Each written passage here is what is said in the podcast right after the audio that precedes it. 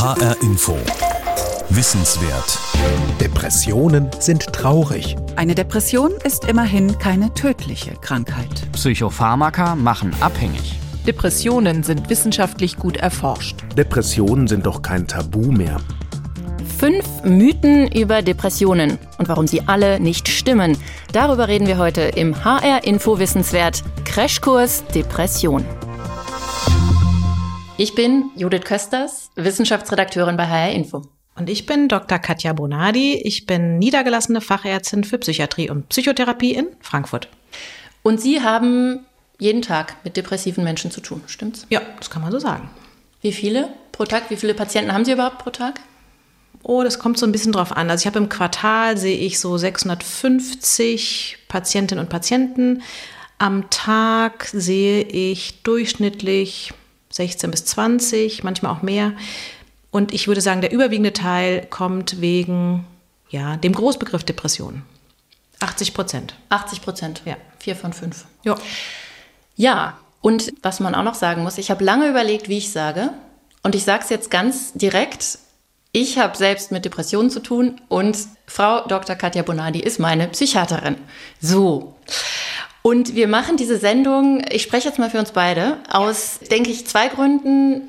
Erstens, weil, glaube ich, wir beide finden, es wird noch nicht genug über Depressionen gesprochen, auch wenn man sagt, ist doch längst kein Tabuthema mehr und so. Kommen wir später drauf.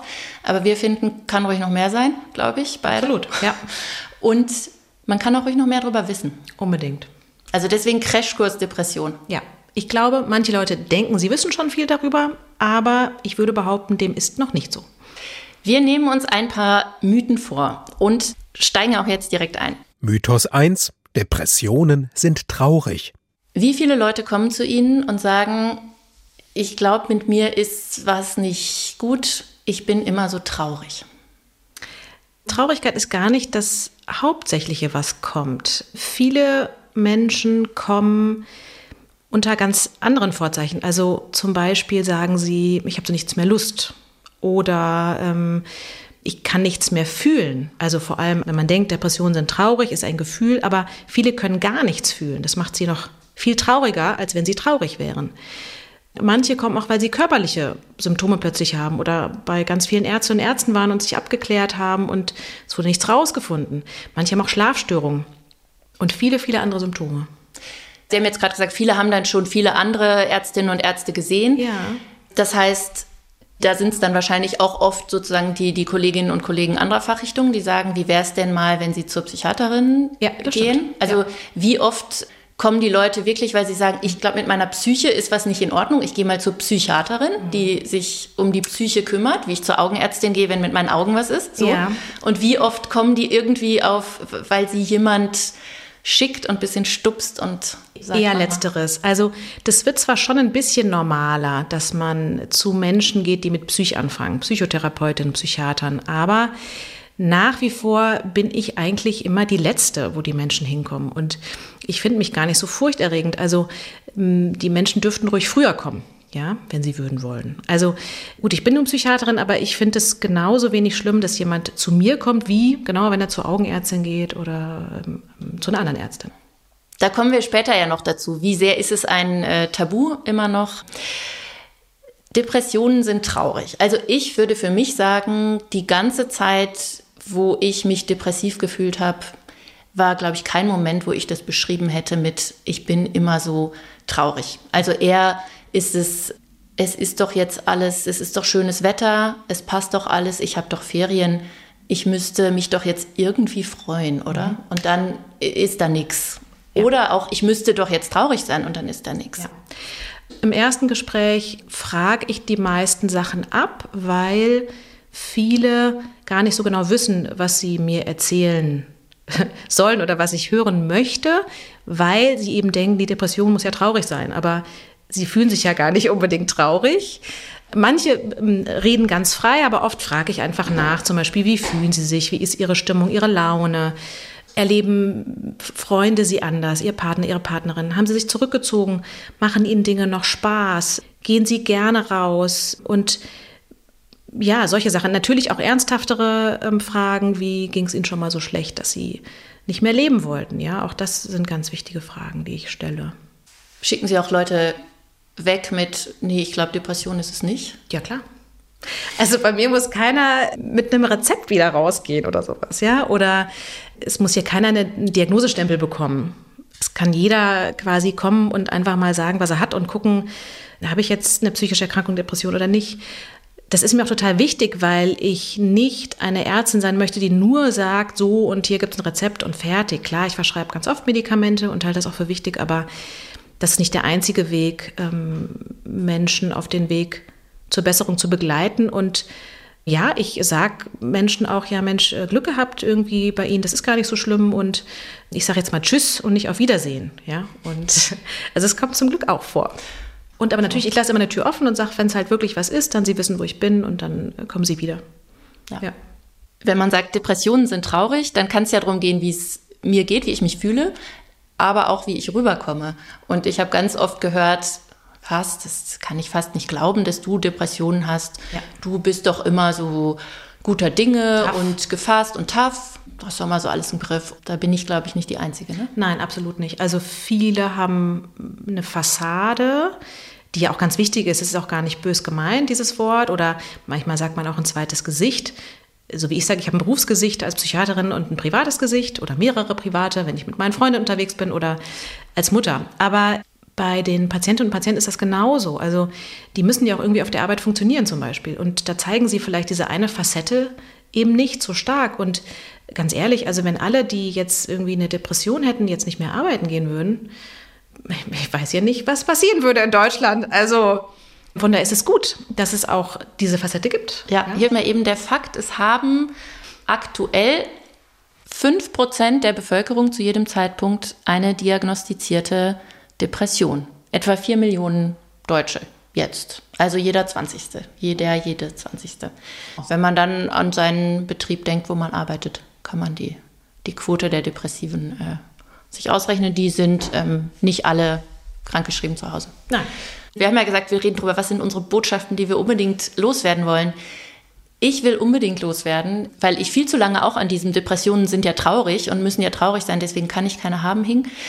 Daran hing ich und ich hing an so einem Depressionen können doch alles sein, aber die sind doch was, was Langsames, was Lahmes, was, also das Gegenteil von Stress. Jedenfalls. Mhm.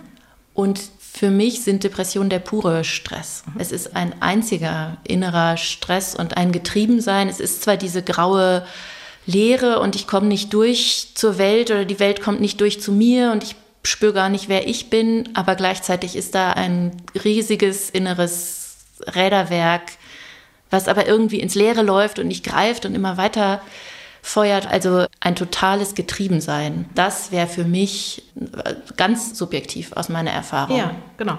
So haben Sie Ihre Depression erlebt. Ja. Und es gibt viele verschiedene Formen von erlebter Depression. Auch das ist mir ganz wichtig zu sagen. Also es gibt nicht die eine Depression sondern viele verschiedene Formen. Und auch wenn ich bestimmte Sachen abfrage, jeder Mensch ist anders. Und genau, äh, die eine Person ist vielleicht total unruhig und fühlt sich getrieben und unter Druck gesetzt und äh, kommt überhaupt nicht zur Ruhe. Und ähm, die andere Person schläft 14 Stunden am Tag und kommt überhaupt nicht mehr aus dem Haus raus. Mythos 1, ich glaube, ist jetzt sehr eindeutig widerlegt. Depressionen sind nicht traurig. Sie sind ganz vieles und es kann auch mal so ein Element von Traurigkeit haben, aber das ist nicht der Hauptcharakter. Nicht Alleinstellungsmerkmal, nein. So, damit sind wir durch. Mythos 2. Eine Depression ist immerhin keine tödliche Krankheit. Darf ich mit einer Anekdote anfangen oder mit einer Beobachtung? Na klar. Also, meine private Beobachtung ist, wenn ein Mensch länger krankgeschrieben ist, mehr als eine Woche oder so, Woche braucht man ja immer für einen Schnupfen, spätestens wenn die dritte Woche dazu kommt, fragen Kollegen, Kolleginnen mal so untereinander rum, wie geht's denn dem oder der? Und hat der oder die was Schlimmes? Und eigentlich gibt es zwei schlimme Sachen, die die Leute dann im Kopf haben. Krebs und Depression, würde ich sagen. Und wenn man dann sagt, also ähm, ja, ich habe mit ihr gesprochen, also kein Krebs oder so, ne? Also der, der, die hatte auch viel Stress und es war auch irgendwie, und ich glaube, so ist das auch schwierig. So. Ja. so. Dann kommt äh, ausgesprochen oder unausgesprochen, glaube ich, so eine große Erleichterung oft beim Gegenüber und so ein. Ist nur psychisch. Ist nur psychisch. Genau, da sind wir nämlich bei diesem Mythos. Äh, eine Depression ist immerhin keine tödliche Krankheit. Ist schlimm, aber ist ja nur das zweitschlimmste jetzt von den Sachen, die wirklich erstmal den Leuten in den Kopf kommen. So, und die Widerlegung von einer Depression ist immerhin keine tödliche Krankheit. Die überlasse ich jetzt Ihnen. Ja, also folgendermaßen, ich kann jetzt mit dem ganz Schrecklichen anfangen, ne? Das ist das härteste, äh, der härteste Mythos jetzt hier. Natürlich kann eine Depression zum Tod führen. Ne? Also bei Depressionen gibt es immer die Möglichkeit des Entwickelns von lebensmüden oder Suizidgedanken und auch die Möglichkeit, dass Menschen sich tatsächlich umbringen. Von daher kann es tödlich enden. Wenn man jetzt nicht die allergravierendste Version nimmt, ist es trotzdem eine hochbelastende Krankheit. Und sie als irgendwie, das ist ja nur psychische, nur eine Depression, das wird dem nicht gerecht. Also allein schon, wenn man sich anguckt, wie viele Fehltage durch depressive Erkrankungen jedes Jahr vermerkt sind, ist es immer Nummer eins oder Nummer zwei. Ich glaube, Rückenschmerzen kommt auch noch vor. Wobei wahrscheinlich 50 Prozent der Rückenschmerzen auch psychisch bedingt sind. Eine Depression wird oft unterschätzt, weil man sieht man ja normalerweise keinem an. Bei einem Krebs hat man vielleicht keine Haare mehr oder, oder was auch immer.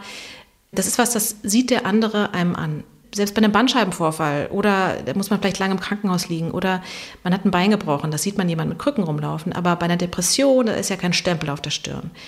Und da die Menschen sich ja oft auch zurückziehen, haben viele gar keinen Kontakt mit Menschen mit Depressionen. Also können es gar nicht einschätzen.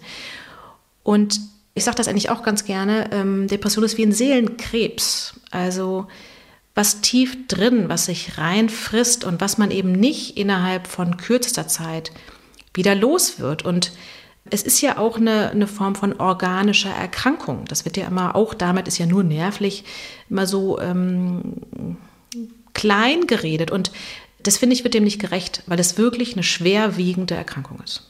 Mythos 3. Psychopharmaka machen abhängig.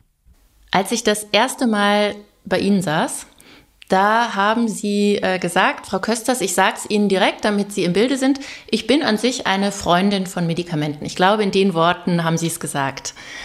Und das fand ich super, weil da wusste ich gleich, woran ich bin und äh, das war total transparent. Und Sie können jetzt erklären, warum. Weil ich der Meinung bin, dass es ganz oft Medikamente braucht, um eine Verbesserung zu erzielen der Depression. Also, ich ziehe immer zur Erklärung ein kleines Playmobil-Männchen heran. Und zwar habe ich ein Playmobil-Männchen, das hat ein Gipsbein. Und dann frage ich meine Patienten immer, hatten sie auch schon mal irgendwie ein Gipsbein? Ja oder nein? Sie kennen jemanden, der schon mal damit rumgelaufen ist? Aha. Und dann hat dieses Playmobil-Männchen zwei Krücken, rechts und links.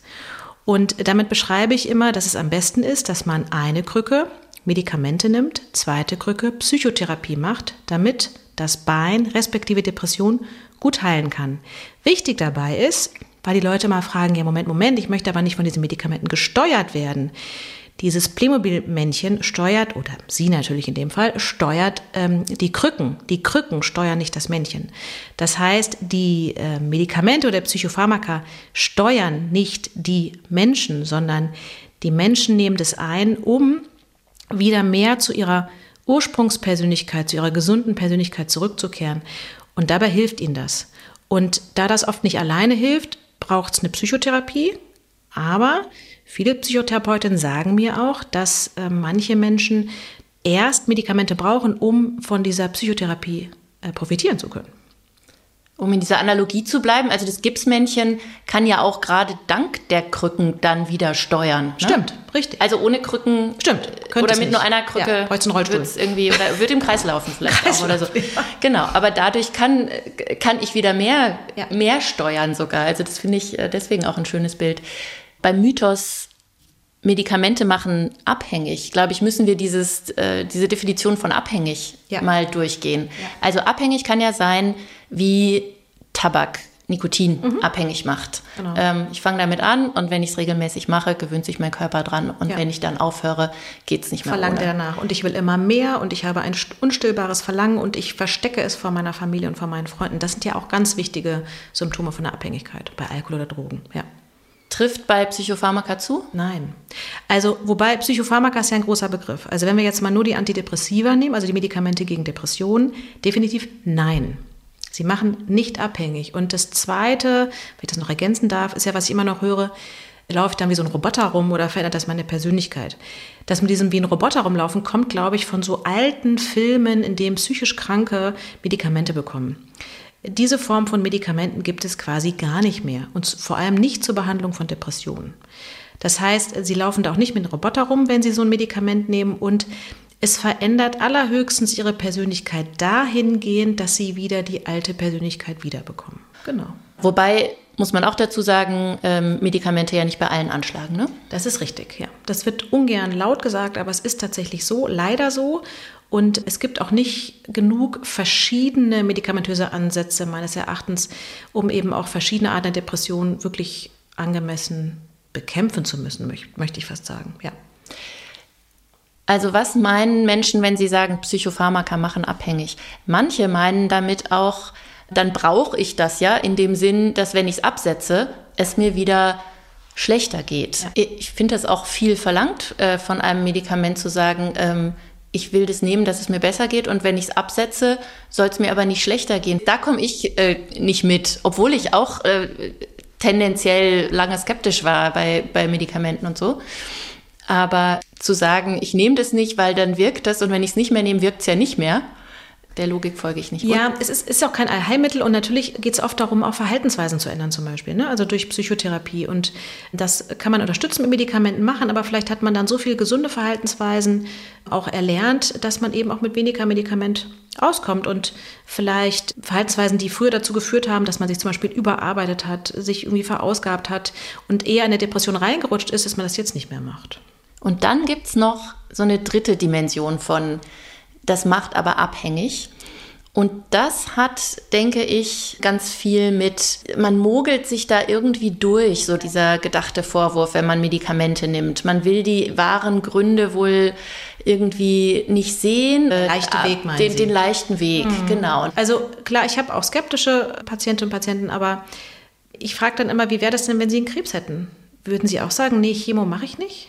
Also ist Ihre Entscheidung, aber würden Sie auch wirklich sagen, wenn man Ihnen vorschlägt, eine Chemotherapie zu machen, das machen Sie nicht?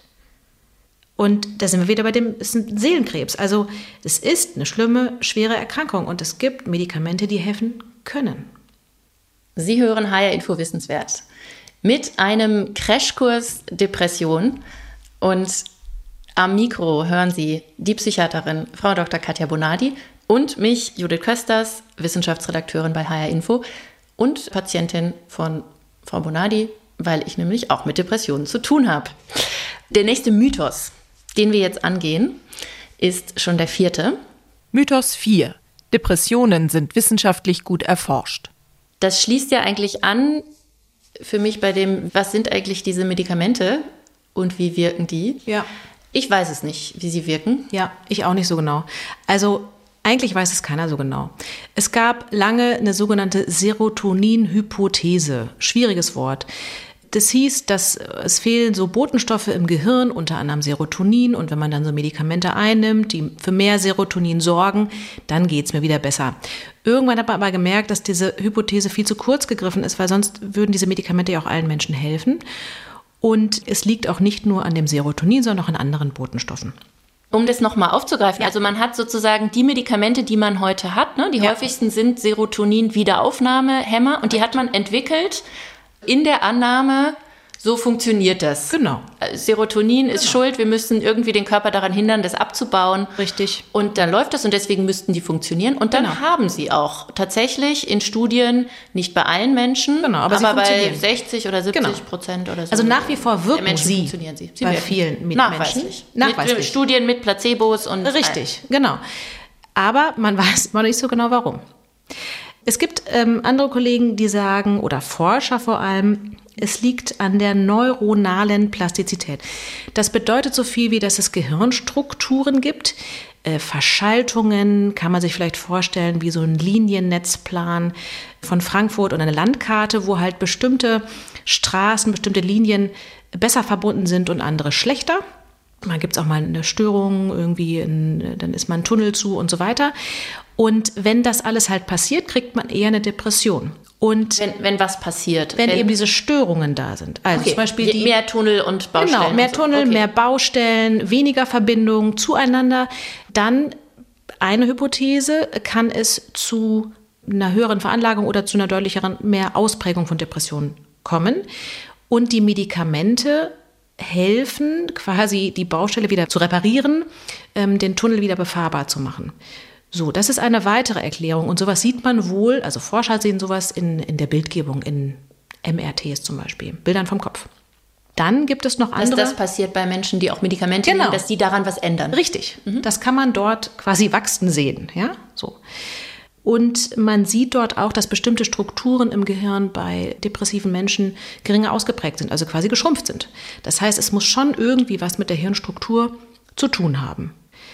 Und dann spielt die Genetik eine Rolle. Also ich habe nicht automatisch eine Depression, weil meine Mutter oder mein Vater eine hatten, aber ich habe eine erhöhte Veranlagung dafür vermutlich. Das heißt nicht, dass die Depression bei mir ausbricht, aber sie könnte, so wie ich vielleicht auch eine Veranlagung für äh, eine andere Erkrankung habe. Dann gibt es noch Menschen, die denken, es liegt an Entzündungsstoffen zum Beispiel. Also, dass man Depressionen mit Antibiotika behandeln sollte. Gibt es auch Wissenschaftler, die daran forschen. Es gibt ähm, Überlegungen, ob das was mit der Darm-Hirn-Achse zu tun hat. Man sagt ja auch manchmal das Bauchgehirn. Also der Darm hängt mit dem Gehirn zusammen. Auch da gibt es Forschung drüber, ob man da was rausfindet, um ähm, Depressionen zu bekämpfen. Aber insgesamt finde ich, tappen Sie da ganz schön im, es klingt jetzt blöd, aber tappen Sie ganz schön im Dunkeln so, so wissenschaftlich als, als Ärzte. Ne? Also, macht es auch manchmal schwierig, wirklich zu erklären, warum solchen jetzt ein Medikament nehmen. Ne? Also ich kann dann sagen, es hilft, weil es gibt Studien dazu, die sagen, es hilft, aber genau erklären, warum, muss ich sagen, ehrlicherweise kann ich Ihnen das auch nicht. so viel zum Thema Depressionen sind wissenschaftlich gut erforscht. Und aus Patientensicht, wie wichtig ist es zu wissen, wo meine Depression herkommt? Was würden Sie sagen? Ja, schwierige Frage. Also kann man gar nicht so einfach beantworten. Ich glaube, für manche ist es ganz wichtig zu wissen, wo es herkommt, wenn man das überhaupt genauso sagen kann. Für andere ist es irrelevant, weil es geht ums Hier und Jetzt. Manche verrennen sich auch in der Suche nach, wo kommt meine Depression her. Es gibt ja Menschen, die sich dreimal in der Woche auf die Couch beim Psychoanalytiker legen, um eben genau das rauszufinden. Und ich finde, das ist am Leben vorbei. Also wenn ich drei Stunden pro Woche Psychoanalyse mache, und da werden sich jetzt viele Leute über mich beschweren, dürfen sie auch gerne, dann verbringe ich wahrscheinlich mit diesem Psychotherapeuten mehr Lebenszeit als mit meinem Ehemann oder mehr Gesprächszeit. Und ich glaube, es ist am Leben vorbei. Und ich habe tatsächlich in meiner Praxis viele Patienten auch schon gesehen, nicht alle, aber einige, die wirklich nicht von der Psychoanalyse profitiert haben, sondern im Gegenteil. Und ich möchte jetzt nicht sagen, dass alle Psychoanalytiker schlecht sind, aber ich habe die Erfahrung gemacht, dass das oft in dem Fall nicht so wirklich hilft, was in meiner frühesten Kindheit passiert ist.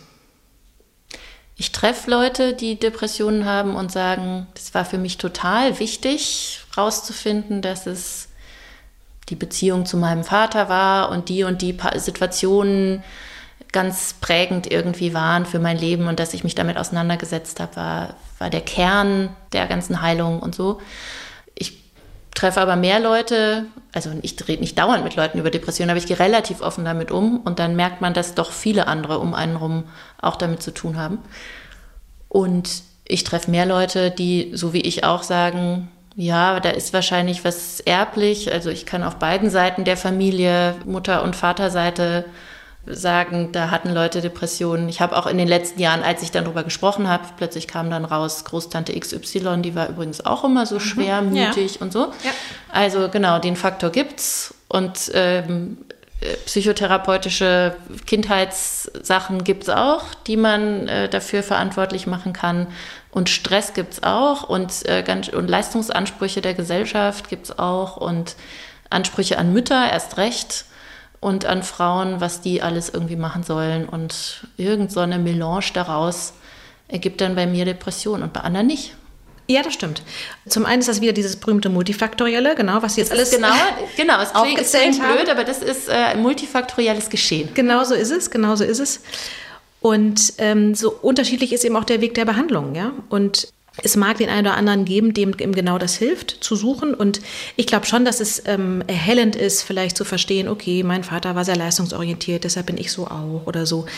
Da können sich auch Kreise schließen im Kopf. Ja, also Dinge kann man dann vielleicht auch abschließen, vielleicht auch vergeben, verzeihen und dann neu starten. Aber irgendwann muss man einfach sagen, okay, ich lebe jetzt und das, was früher passiert ist, bringt mich ja im, im Heute gar nicht weiter. Das darf sein und das darf auch gewertschätzt werden. Und viele von den Verhaltensweisen, die ich vielleicht dann auch übernommen habe, waren auch gesund und wertvoll und haben mich auch zu dem gemacht, was ich bin. Das war nicht nur schlecht, aber genau, sich dann auf das zu konzentrieren, was ich eben im Jetzt tue. Depressionen sind wissenschaftlich gut erforscht, da haben wir gestartet. Man merkt, es ist nicht gut erforscht, aber sie können sich da ganz gut durchtasten und mit, mit viel Erfahrung vieles einfach einordnen. Das ist wahrscheinlich das, was man was man braucht, wenn man zur Psychiaterin geht und nicht die genaue Erklärung, was der Hirnstrom X jetzt ähm, mit Y irgendwie macht. Dann kommen wir zum fünften und letzten Depressionsmythos für heute. Mythos 5. Depressionen sind doch kein Tabu mehr. Kann ich nur müde lächeln, ehrlich gesagt. Also, ja, das höre ich auch immer wieder und das ist jetzt gang und gäbe und jeder kennt den Fall Robert Enke und jeder kennt irgendeinen Sportler, der Depression hat und ja, ich finde es auch großartig, dass es viele Prominente gibt, wie Thorsten Sträter, wie Kurt Krömer oder wen auch immer, die das öffentlich machen. Wirklich, wirklich, wirklich. Ich bin ihnen sehr dankbar. Aber in der Gesellschaft an sich, meines Erachtens, hat sich nicht wirklich viel geändert. Das Wort Depression ist vielleicht bekannt, aber nicht zum Beispiel die Auswirkungen oder wo wir am Anfang darüber gesprochen haben, wie sieht wirklich eine Depression aus? Was macht die? Eben nicht nur traurig sein. Was macht die mit mir? Was macht die mit meinem Job, mit meiner Familie? Vor allem im Job wenn Patienten mich fragen, darf ich denn eigentlich sagen, dass ich Depression habe? Soll ich ehrlich sein zu meinem Arbeitgeber? Sage ich nein. Und ich finde es eigentlich schlimm, weil ich bin jemand, die mag Transparenz und ich würde sie gerne dazu ermutigen, zu sagen, ja, ich habe eine Depression und ich falle jetzt ein bisschen länger aus und dann möchte ich gerne wieder arbeiten. Aber ich habe nach wie vor den Eindruck, die Gesellschaft ist nicht bereit dazu.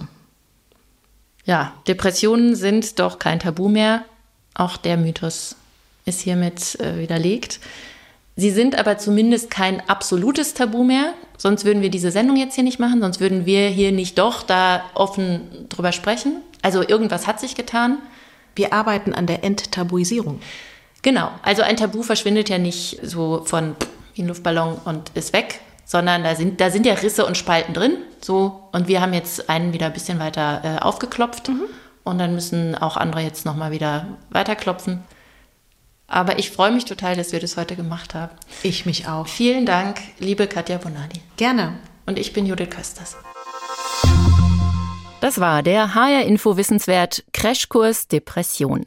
Wenn Sie sich psychisch belastet fühlen und Hilfe brauchen, trauen Sie sich darüber zu sprechen. Mit Ihrer Hausärztin oder Ihrem Hausarzt zum Beispiel. Oder Sie rufen die Telefonseelsorge an. Um Depression, Suizid und wie man Betroffenen und Angehörigen helfen kann, geht es übrigens auch in HR Info das Interview mit Walter Kohl. Uli Höhmann spricht mit dem Berater, Coach, Unternehmer und Sohn des ehemaligen Bundeskanzlers Helmut Kohl über den Suizid seiner Mutter vor über 20 Jahren, seinen eigenen Suizidversuch und sein Engagement seitdem in der Prävention. HR Info das Interview finden Sie, genau wie HR Info Wissenswert auch, in der ARD Audiothek oder auf hrinforadio.de.